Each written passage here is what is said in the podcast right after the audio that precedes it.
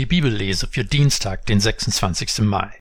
Aus dem 1. Timotheusbrief, Kapitel 6, die Verse 17 bis 21. Ermahne die, die in dieser Welt reich sind, nicht überheblich zu werden und ihre Hoffnung nicht auf den unsicheren Reichtum zu setzen, sondern auf Gott, der uns alles reichlich gibt, was wir brauchen. Sie sollen wohltätig sein, reich werden an guten Werken, freigebig sein und was sie haben, mit anderen teilen. So sammeln sie sich einen Schatz als sichere Grundlage für die Zukunft, um das wahre Leben zu erlangen. Timotheus, bewahre, was dir anvertraut ist. Halte dich fern von dem gottlosen Geschwätz und den Widersprüchen der fälschlich sogenannten Erkenntnis.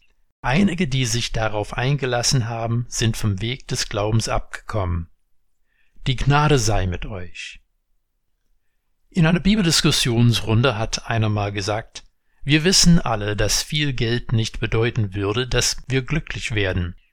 Aber irgendwie würden wir es trotzdem gern drauf ankommen lassen.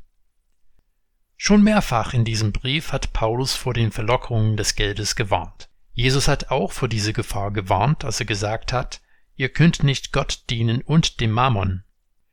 Wir dürfen nicht übersehen, weder Paulus noch Jesus vor ihm haben das Geld grundsätzlich verteufelt. Aber Geld kann sehr schnell für uns zu einem Götzen werden, und davor wird eindringlich gewarnt.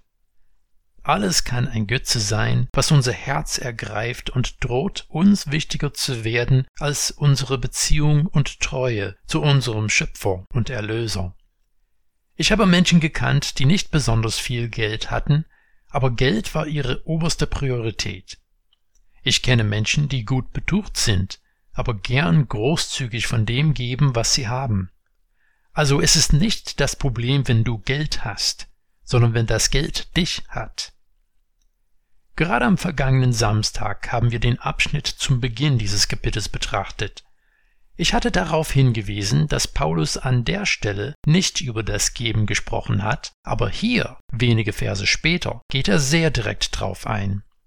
Er fordert die Reichen, sie sollen wohltätig sein, reich werden an guten Werken, freigebig sein und was sie haben mit anderen teilen. Fakt ist, es gibt recht wenige Menschen, die sich selbst als reich sehen. Ich habe vor vielen Jahren ein Interview mit dem Gründer der Mietwagenfirma Sixt gelesen. In diesem Artikel wurde er darauf angesprochen, dass sein Privatvermögen auf 600 Millionen Euro geschätzt wurde. Und sie haben ihn gefragt, sind Sie reich? In meinem Bekanntenkreis gibt es keinen, der jemand mit so viel Geld nicht sogar als stinkreich bezeichnen würde. Seine Antwort auf die Frage war aber bezeichnend. Ach, wenn man mich mit jemandem wie Bill Gates vergleicht, bin ich gar nicht reich. Wir finden immer jemanden, der mehr Geld, mehr Besitz oder scheinbar mehr Glück hat als wir selbst. Diese Tatsache soll uns nicht beirren. Es geht gar nicht um einen Vergleich mit anderen Menschen. Wir sollen erkennen, dass wir grundsätzlich zu einer Einstellung der Großzügigkeit und Herzlichkeit aufgerufen sind. Wenn wir es lernen, großzügig zu sein, dann werden unsere Herzen von vielem Übel gereinigt. Habsucht und Neid werden keinen Nährboden mehr finden. Paulus erinnert uns in Vers 19, Ihm Geben sammeln sie sich einen Schatz als sichere Grundlage für die Zukunft, um das wahre Leben zu erlangen. Diese Worte erinnern mich an Jesu Worte aus der Bergpredigt. Sammelt euch Schätze im Himmel, wo weder Motte noch Wurm sie zerstören und keine Diebe einbrechen und sie stehlen.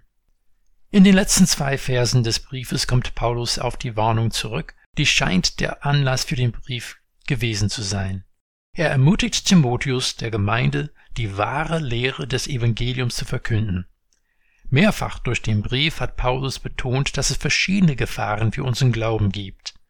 Seine Warnung vor der Liebe zu Geld, aber auch seine Aufforderung für das Verhalten von Männern und Frauen, seine Sorgen um die Personen, die die Gemeinde leiden und seine Ablehnung von erzwungener Verzicht auf bestimmten Speisen oder das Heiraten dienen alle letztlich denselben Zweck. Jesus muss der Mittelpunkt unseres Glaubens sein.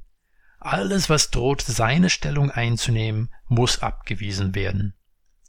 Das Ende dieses Briefes ist ungewöhnlich abrupt für einen Paulusbrief, aber seine Sorgen um Timotheus und um die Gemeinde in Ephesus sind deutlich geworden. Richtet eure Augen auf Jesus und lasst nichts wichtiger werden als er.